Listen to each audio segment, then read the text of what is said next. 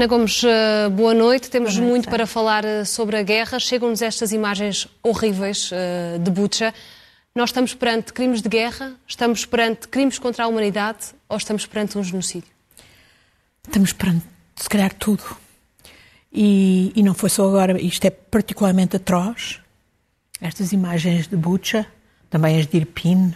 Mas temos estado a ver bombardeamento de eh, prédios onde habitam civis. O que é que é isso? Se não ter por alvo civis. E é isso que, sem dúvida, constitui crime de guerra.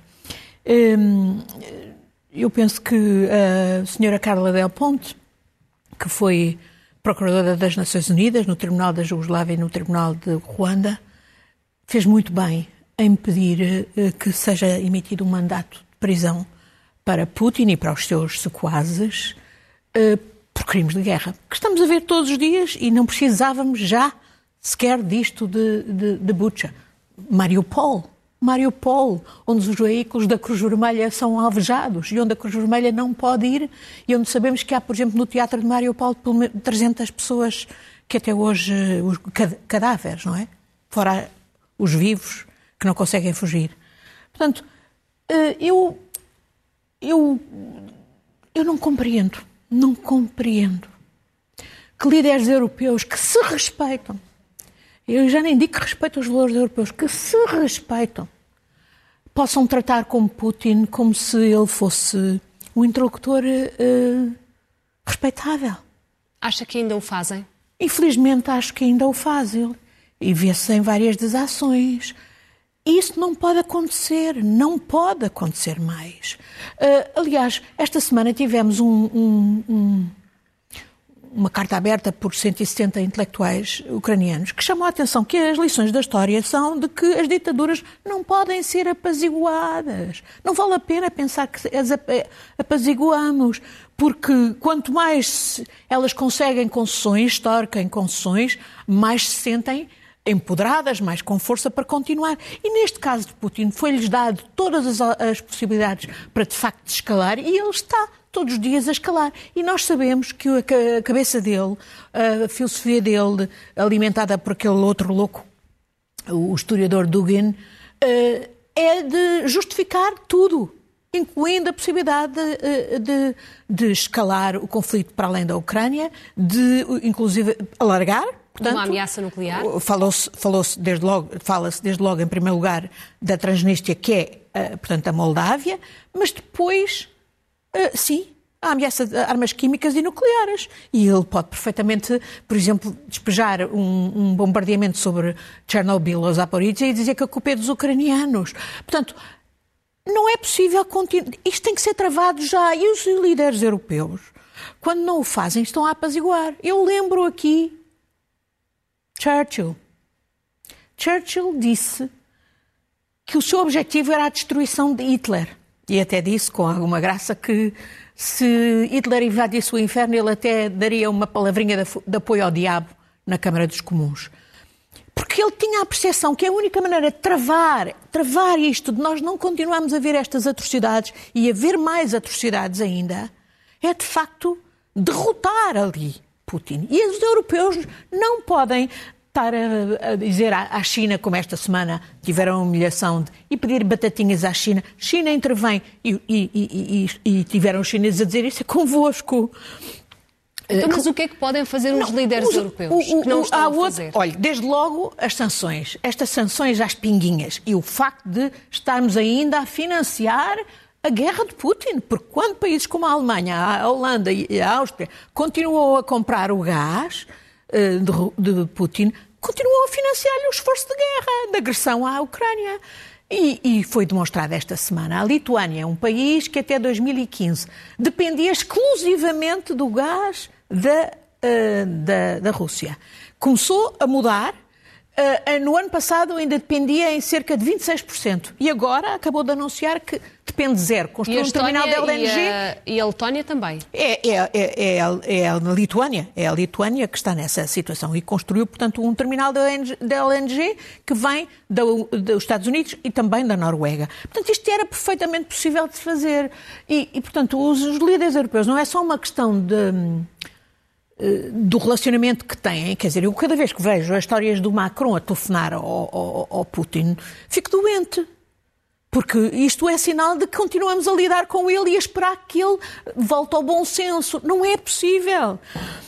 E, e para além das sanções, depois, há mais alguma coisa que se possa fazer? E, e sim, e é, e é, interessante ver Zelensky a dizer, falar diretamente da, do, da senhora Merkel e do senhor Sarkozy. Não são os únicos, mas são perfeitamente responsáveis, eles também, pela continuação de uma política mercantilista eh, que se desculpava de que é preciso continuar a, a, a interessar a, a, Rússia e que, no fundo, eh, fecharam os olhos a todos os desmandos de Putin, permitindo-lhe chegar até aqui. E isso vinha já da Schroeder, mas foi continuado pela senhora Merkel, sem dúvida. E, e não tenho a percepção que os alemães até hoje tenham mudado. E, portanto, ver hoje líderes europeus estar muito indignados com as imagens de Bucha, mas o que é que são as outras imagens que nós temos visto? São sinistras. E sim, isto tem que, são crimes de guerra e, e tem que ter consequências. Hum, o que é que podemos fazer? Olha, nós continuamos a ver os cleptocratas a passear-se por aí de avião, nos aeroportos europeus, uh, em Portugal. Uh, ainda esta semana uh, saiu uma carta que eu subscrevi com outras pessoas, João Paulo Batalha, Susana Coroado, Susana Peralta, muitas outras pessoas, uh, Luísa Guiá Correria, de uh, Luís de Souza a pedir uma, ao Governo que forme uma task force, um grupo de trabalho, liderado pela Procuradoria-Geral da República, para ir justamente identificar os cleptocratas que têm investimentos no nosso país e que se escondem através de testas de ferro e todo o tipo de esquemas que muitos advogados uh, uh, engendram para eles. No nosso país, quer dizer, temos um, um, pobre de um cantor russo que teve 242 euros apreendidos, ele que obviamente não é um cleptocrata.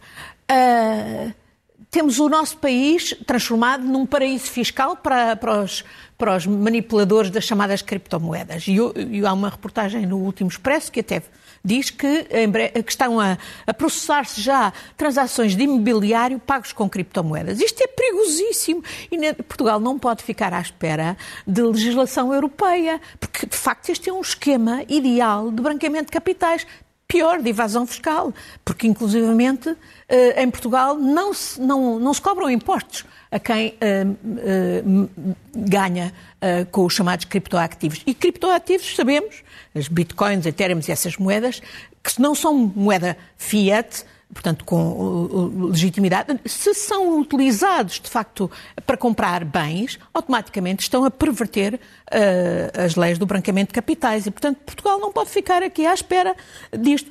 Uh, a Ordem dos Notários, que alertou e que pede medidas, reportou cerca de 1.596 casos que foram reportados às autoridades suspeitas de, de negócios imobiliários que tinham por trás, portanto, esquemas de branqueamento de capitais. E na prática, que consequências é que tiveram? Exatamente.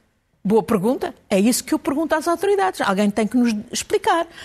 E ainda por cima, quando nós sabemos das nossas vulnerabilidades a outros níveis. Por exemplo, eu hoje vi aqui na SIC Notícias um, um, um interessante documentário sobre a forma como a Rússia nos últimos anos também se equipou com as chamadas fábricas de trolls para, por exemplo, manipular as opiniões públicas no Ocidente. E, por exemplo, houve um. Uh, há, há, um, há um, um Kaspersky Lab, que é suposto a ser uma empresa de cibersegurança com base em Moscovo, que foi detectada na altura da, da, da manipulação das eleições americanas em 2016. Uh, eu lembro-me de, bem desse. Ora, hoje também vi um relato, um relato que esta é uma das principais empresas que dá uh, apoio de cibersegurança, imagine, ao Estado português, a várias instituições do Estado português, incluindo a autoridade tributária. É, na, Portanto, no... uma empresa russa. Sim, Kaspersky Lab é uma empresa russa fundada por um agente do KGB e que está, nos termos da lei russa, obrigada a, a fornecer as bases de dados a que tenha acesso a Putin. Portanto, quer dizer que temos a, a, nossa cibersegurança do nosso país, as infraestruturas críticas, dos organismos do Estado, etc., dependentes uh, de uma empresa russa. Uh, é a mesma coisa que confiar, de facto, uh, o galinheiro à raposa, não é? Portanto, o que é que devia fazer Portugal relativamente à Rússia? Portugal tem muito que fazer. Olha, e, e, e mesmo até naquilo em que os portugueses estão a ser excepcionais, de apoio aos refugiados, podemos ser melhor.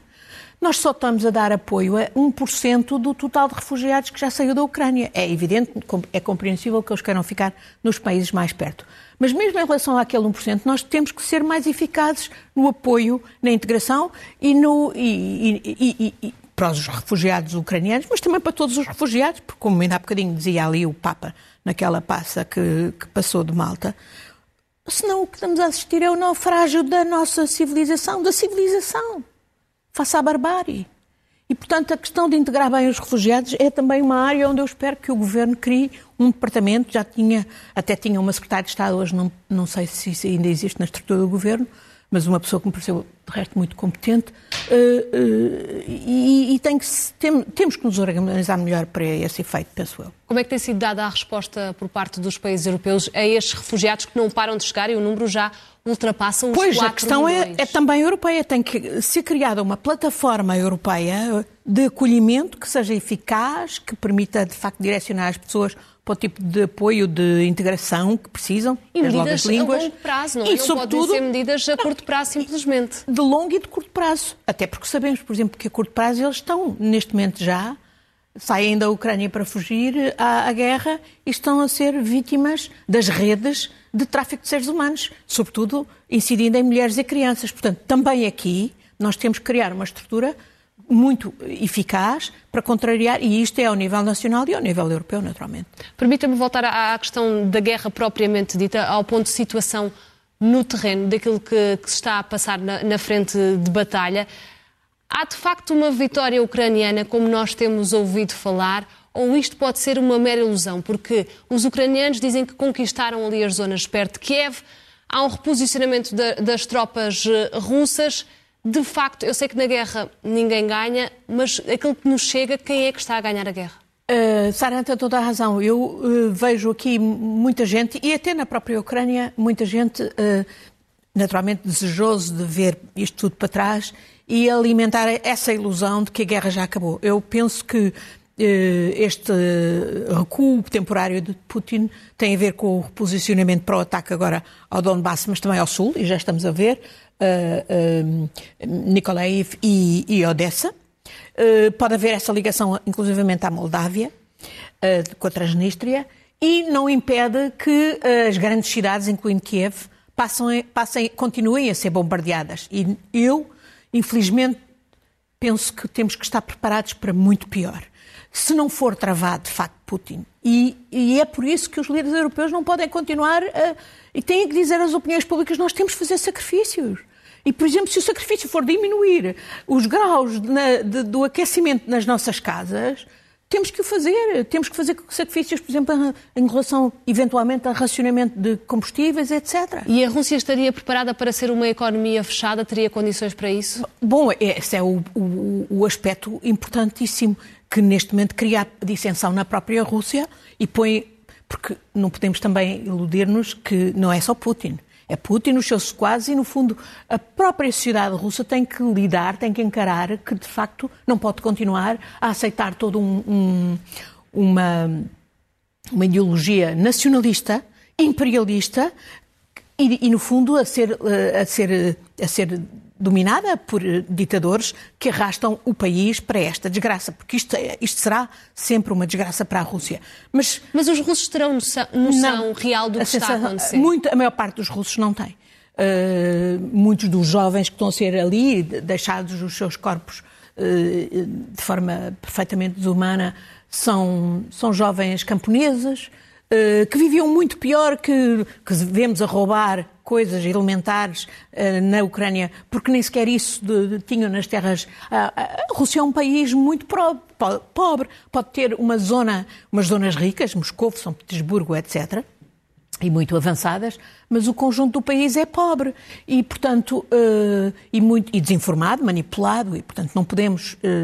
não, eu, eu, eu, eu acho que é, são os russos que têm que, que, que re, assumir a responsabilidade de remover Putin, mas nós podemos ajudar. E uma forma de ajudar é justamente mostrando que a vida dos russos se agrava dramaticamente. E, e a China, no meio disto tudo, há muitos comentadores aqui ao longo da semana têm dito na SIC Notícias que a China pode ser, de facto, a arma para travar este combate. Pode Eu vejo, não vejo não? que a China, uh, uh, a China está em cima do muro a ver para que lado é que cai, obviamente, e vai tentando uh, ganhar nos dois carrinhos.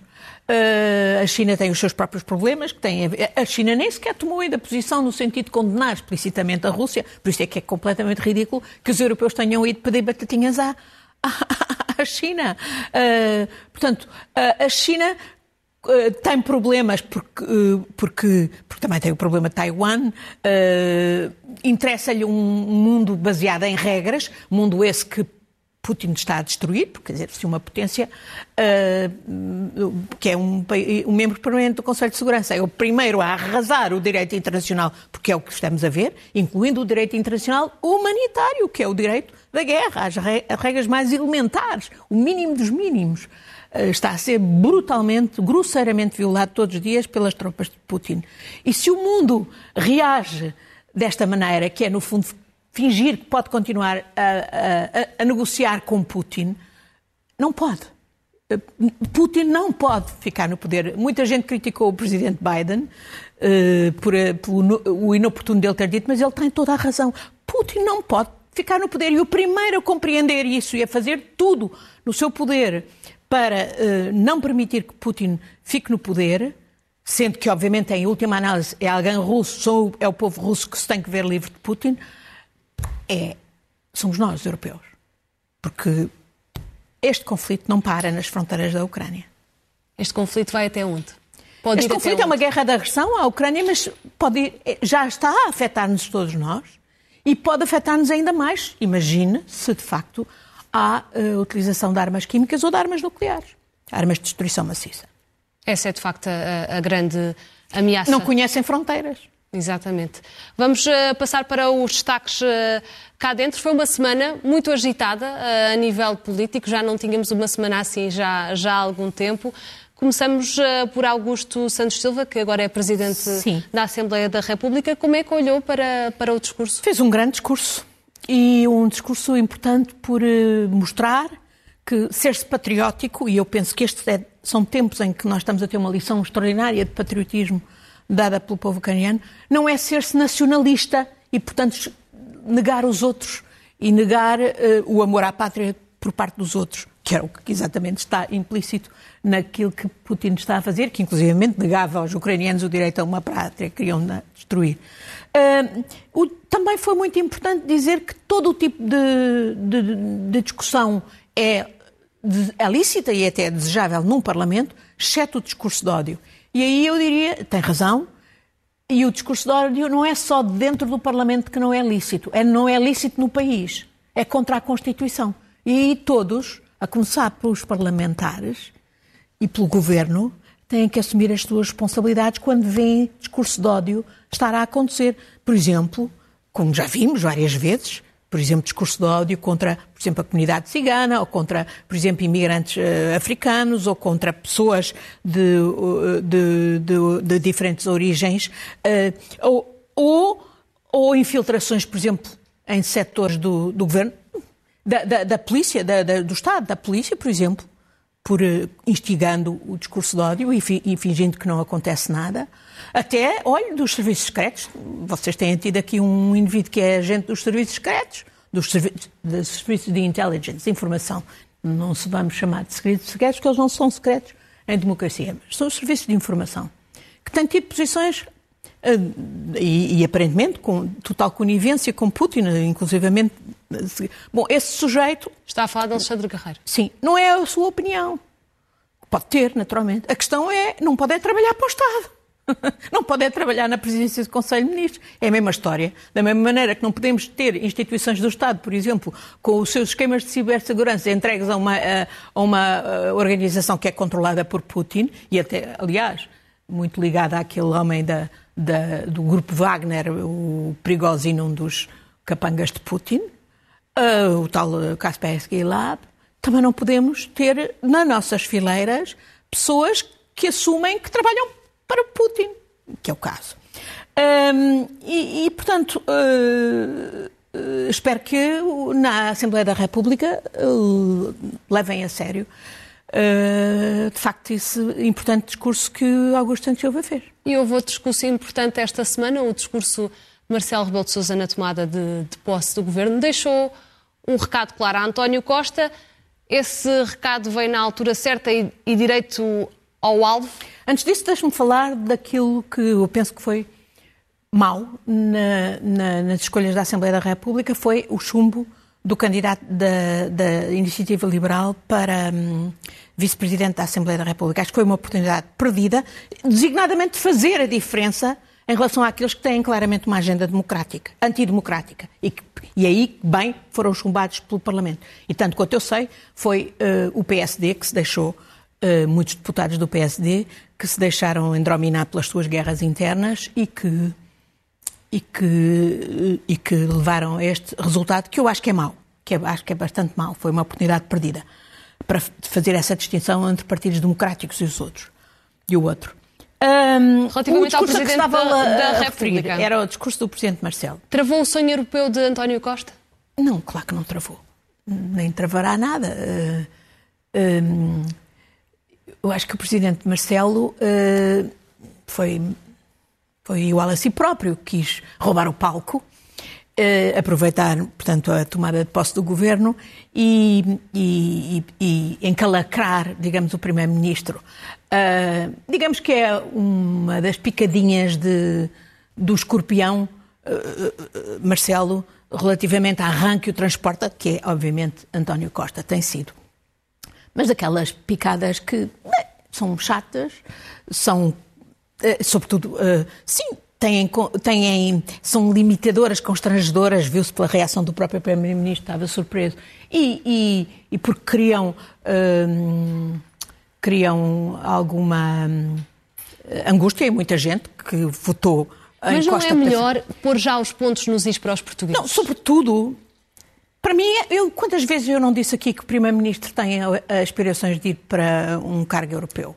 e tem aspirações, de resto alicerçadas no trabalho que tem feito e na boa imagem que lá tem feito. Já houve várias oportunidades. Mas, obviamente, a próxima é 24, quando se escolherá uma nova comissão. E esta comissão tudo indica que poderá não sobreviver, porque a senhora von der Leyen tem ali muitos problemas com os contratos das vacinas. Muitos problemas. Portanto, uh, bom, nessa altura se verá. E se calhar, nessa altura, em Portugal, muita gente. Mas diz muitos problemas em relação a quê?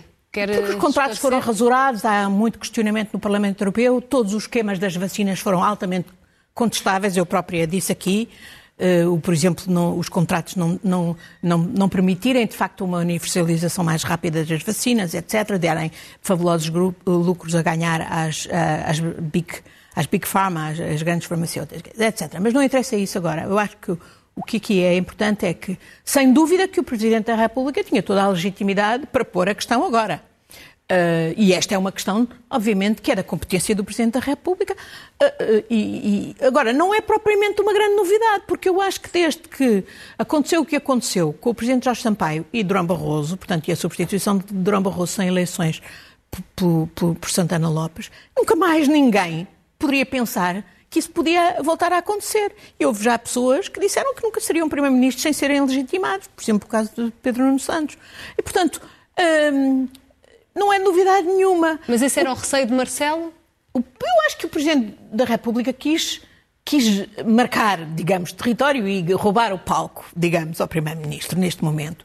E pô-lo numa situação de alguma... Uh, em alguma defensiva, digamos. E, e está mais leve, Mas Marcelo, não... sem o peso da reeleição? O, o, o, o Primeiro-Ministro ainda não esclareceu e se calhar não vai esclarecer e não precisa de esclarecer. Tem eh, aí várias pessoas pelo governo a dizer que não, que fica até 26. Uh, eh, sei lá, tanta água vai passar debaixo das pontes e em 24, uh, eh, quando houver, uh, se aproximarem as eleições que vão renovar depois a própria Comissão Europeia, pode acontecer que a maior parte dos portugueses julgue que não será errado o Primeiro-Ministro candidatar-se. E se houver condições para isso, tudo vai depender de uma série de coisas. Mas era preciso a mensagem de António Costa ser mais clara? Ele podia esclarecer se quisesse, mas também não quer arredar uh, as, as hipóteses de cima da mesa, penso eu. E é por isso que até hoje ainda não falou. Relativamente ao... Mas esta questão, repare, não vale a pena estarmos a dar... Uh, muito para este peditório, que é, no fundo, desviar as atenções do que é realmente importante. O que é realmente importante são os próximos anos, o que é que os portugueses eh, vão poder encontrar. Relativamente, por exemplo, à economia, uh, os preços estão a disparar. Ainda Exatamente. há pouco falávamos aqui da inflação, é a maior dos últimos 28 anos e está-se a sentir muito o efeito na carteira dos portugueses. Exatamente. O que é que pode fazer o governo para. E é por isso que esta isto? questão e a questão da guerra não pode ser desvalorizada, porque isto também é o efeito da guerra, mas está para além da própria guerra, porque já estávamos a ver um efeito de inflação antes da guerra. Mas é evidente que a guerra o agrava e isso pode, de facto, pôr uh, imensos um, problemas ao desenvolvimento económico do nosso país. Uh, olha, desde logo na questão dos combustíveis, a inflação ainda não está tão alta no nosso país como nos outros europeus, porque tem havido uma intervenção do governo ao nível da energia, e eu já aqui referi como foi bom o Primeiro-Ministro e o Primeiro-Ministro espanhol negociarem, digamos, uma exceção para a energia. Vamos ver como é que isso vai ser aplicado. Faz todo sentido para Portugal. Agora, o que não faz sentido é, por exemplo, o governo ainda não ter intervindo para uh, limitar as margens de lucro do monopólio que nós temos aqui a ganhar com os combustíveis, que é a Galp. Uh, uh, o governo, os governos espanhol, italiano e francês já intervêm designadamente com um desconto direto na bomba de gasolina. 20, 15, 20 e 25%, cada um destes diferentes países. Era o que o governo devia fazer. Porquê é que não intervém dessa maneira? E os vouchers? Isso é tudo, isso é tudo complicações uh, pouco eficazes e, e, e, e, de impacto reduzido. O que nós precisamos é medidas como estas, diretas, de desconto, ainda por cima, que não vão ser pagas pelos contribuintes, mas sim pela indústria, designadamente, portanto, a indústria petrolífera, que é que tem margens uh, fabulosas e ainda mais com estas oscilações de preço, ainda mais tem. Portanto, esse é o tipo de medida que nós precisamos ter. Pois, por outro lado, bom, precisamos, de, eu espero que, não vi, não vi no discurso do Primeiro-Ministro nenhum ímpeto reformador. E eu penso que uh, a grande vantagem de termos uma maioria absoluta para quatro anos, até mais do que quatro anos, era justamente fazer essas tais reformas que não se fizeram, que sem, são sempre adiadas e que com todas E agora as desculpas... não, não falta dinheiro com a bazuca europeia. Bom, portanto, precisamos de fazer reformas. O setor da justiça é um absolutamente essencial, onde eh, se não funciona, de facto, é, é depois tudo, tudo não funciona e não há confiança no país. O setor fiscal sem dúvida, uma revisão, uma baixa da fiscalidade, mas, sobretudo, uma baixa com, hum, com discernimento do impacto de quem é que efetivamente tem mais baixas e que isso se reflita naqueles que mais precisam. E, uh, e aqui nós continuamos a ter coisas aberrantes. Eu uh, publico ainda hoje no público uma carta aberta dirigida ao Presidente da Assembleia da República, ao Primeiro-Ministro e também à Senhora Procurador-Geral da República e ao Conselho Superior da, do Ministério Público, porque em 2016 houve um grande alarme social, um grande escândalo com o chamado apagão fiscal, quando descobrimos que naqueles anos da Troika, em que pedimos 78 milhões, mil milhões ao exterior, uh, pagamos ainda com língua de palmo, uh, o BES e outros bancos, Montepio, o BCP, estavam a mandar às pasadas dinheiro para as offshores sem controle nenhum, ninguém de, da autoridade tributária, não sei Estávamos a falar de 10 mil milhões nessa altura, que era uma fração significativa do que pedimos emprestado e pagamos com língua de palmo. O secretário de Estado de Assuntos Fiscais, já do governo de António Costa, acaba de falecer e presta-lhe homenagem ao. Fernando, uh, professor Dr. Fernando da Rocha Andrade, não se satisfez com a explicação que foi engendrada na autoridade tributária para o que tinha falhado, que tinha a ver com as decisões de um anterior secretário de Estado no governo de Passos Coelho de, por exemplo, não deixar de publicar os, da os dados agregados dessas transferências para o offshore, para que ao menos soubesse, e, e, e, e pôs o processo na, na PGR. Esse processo não anda. E eu conto o porque é que concluí isso. E não anda, e o processo de reporte eh, da, dos bancos e das entidades financeiras ao Banco de Portugal e a autoridade tributária é completamente ineficaz e é, no fundo, um verdadeiro incentivo ao branqueamento de capitais. É como a história das criptomoedas que eu dizia há bocadinho. É um incentivo ao branqueamento de capitais e à evasão fiscal. Este também é um incentivo que, que, que continua. E sabe que no ano da pandemia, 2020, o último ano em que temos dados, ano da pandemia, portanto, naqueles três anos, de 2011 a 2014, tinham sido 10 mil milhões, tinham ido para offshore sem controle. Só no ano da pandemia foram 7 mil milhões, praticamente, de 6 mil empresas e de 5 mil indivíduos.